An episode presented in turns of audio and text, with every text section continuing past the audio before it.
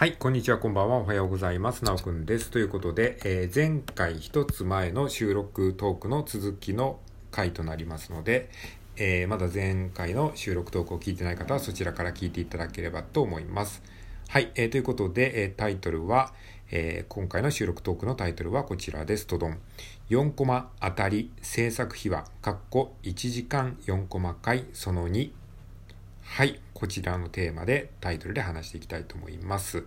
えーということでね、あのまあ1時間4コマ回という、えー、ツイッターのハッシュタグ企画で今回ですね、当たりというお題で4コマ漫画を作りました。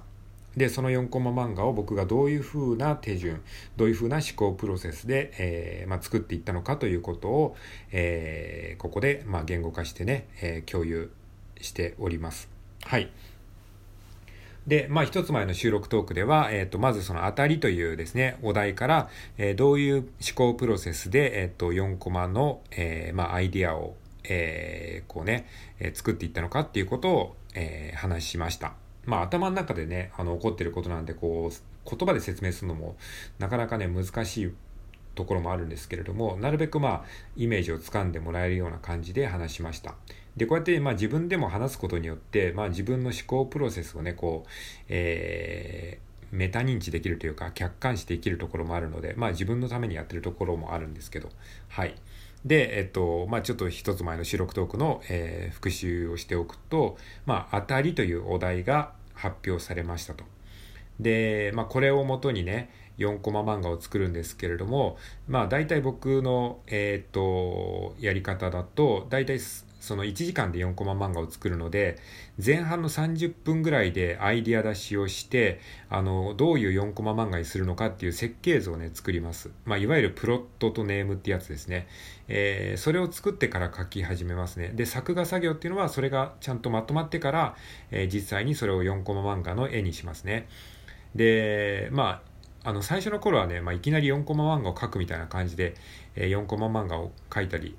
えしがちなんですけれども、そういう風にやってしまうと、あの、途中でこう、なんか、行き詰まった時にまたね、あの、ぐしゃぐしゃっぽいっていう風にやってしまって、時間が大幅にロスしてしまうんですね。なので、あの、アイデアがまとまるまでは、あの、作画はしないっていう、まあ、その方が結果的にね、あの、効率よくできるんですね。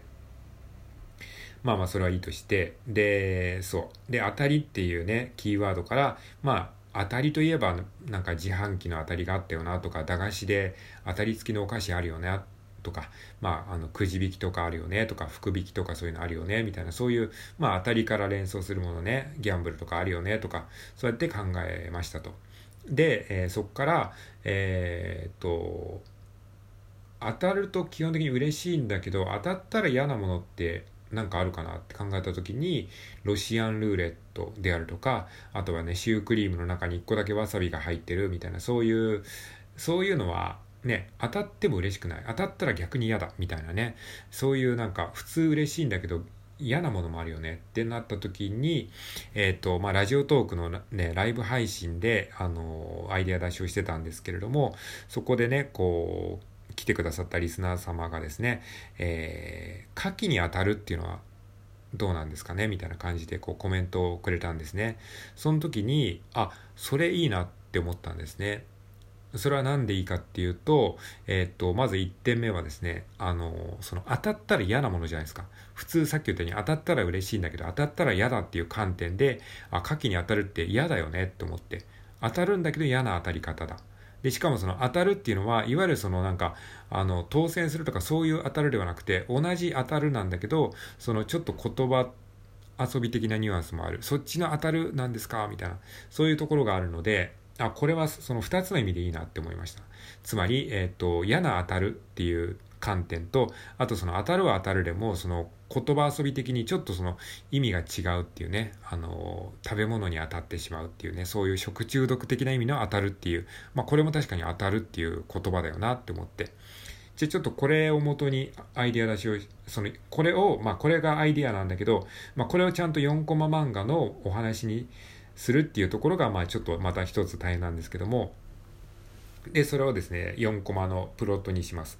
で、それはですね、ライブ配信画面に、まあ、テキストとして残ってるんですけれども、えっと、ま、まず一回テキストで書きます。で、一コマ目が、アイスに当たったっていう A さんがいます。A さんが普通にアイスに当たった、まあ、その当たり付きの棒アイスですね。で、喜んでるんですね。で、それで、えー、それを見てる B さんが、えー、僕も当たったみたいっていうふうに言います。で、A さんが、えー、で、2コマ目ね。2コマ目で A さんが、あ、そうなんだ、当たったんだ、よかったね。僕と一緒だよね、みたいなニュアンスで言います。で、3コマ目で、えー、B さんが、ちょっとなんか、えー、切ない顔をして、いやー、嬉しくはないんだよね、って言います。で、あの、え、どういうことなんだろうっていう感じですよね。そしたら4コマ目で、えー、B さんが、えー、昨日の牡蠣が当たったみたいなんだっていうふうに言います。で、いや、そういうことですか？みたいな感じ。まあまあそういうことなんですね。あの、はい。っていうね、まあ、とりあえずその、あ、夏季に当たったっていうアイディアを、まあ、ちゃんと伝えるために、その4コマ漫画の、えー、こう4コマにちゃんとそれを分かるように、えー、まとめます。はい。で、それがプロットですね。プロットが完成して、で、大体その4コマの、えー、どういう配置で4つのコマコマを並べるかっていうのも頭の中でできたので、それを簡単にこう、ネームみたいな感じで、あの、ネームっていうのはそのまあ構図っていうか、その小回りの、小回りとキャラクターの配置みたいなものを、えっ、ー、と、緩い感じの絵で、簡単なさ、ささっとした絵で描きます。で、この設計図があればですね、実際の作画作業もかなりスムーズに、えー、できますので、えー、それをまずですね、メモ書きに書いておきます。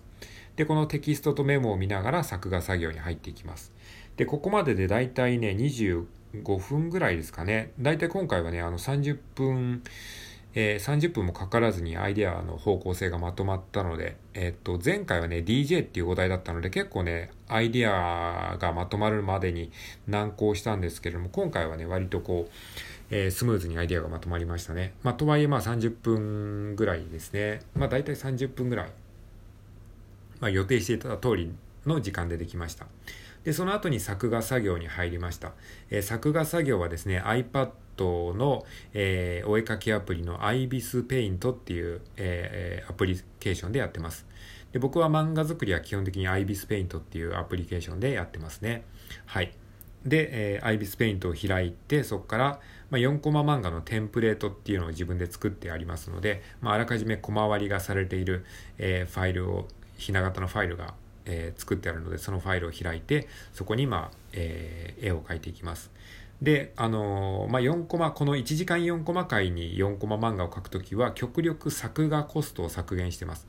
作画コストを削減っていうのは、要はその手抜きの絵を描くってことですね。あえて手抜きの絵を描きます。で、それは何でかっていうと、えー、まあもちろんその1時間4コマ回なので1時間以内に描かなきゃいけないので、あのー、なるべくその絵に、絵を描くことに時間をかけないようにするっていうね、えー、ことがあります。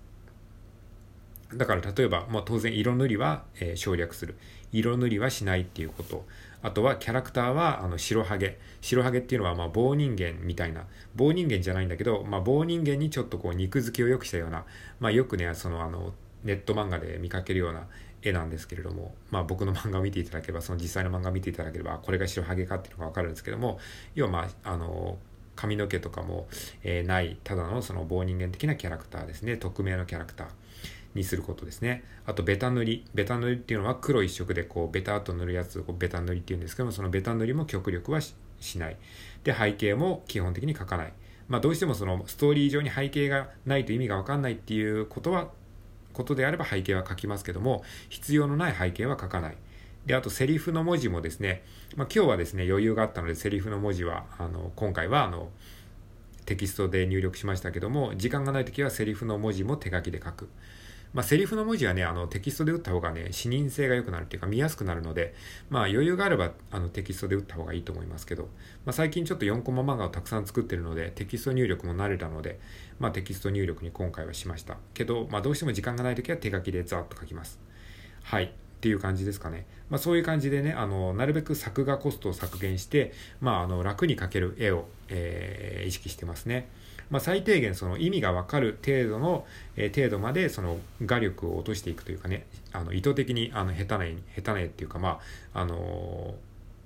えー、な、なんていうんだ、なんていうんですかね、その書き込まない絵にするっていう感じですかね。そういう風にしましたね。はい。ということでね、まあその作業にも、あの割とこう、今回4回目ということなので、だいぶこう感じがつかめてたのもあって、今回は20分ぐらいで作画作業ができましたね。だからあの、まあ1時間以内にあげるので、あの、土曜日の夜9時にお題が発表されて、土曜日の夜10時にまでにアップロードするっていう一応目標があるんですけれども、今回はね、9時51分ぐらいだったかな。確か。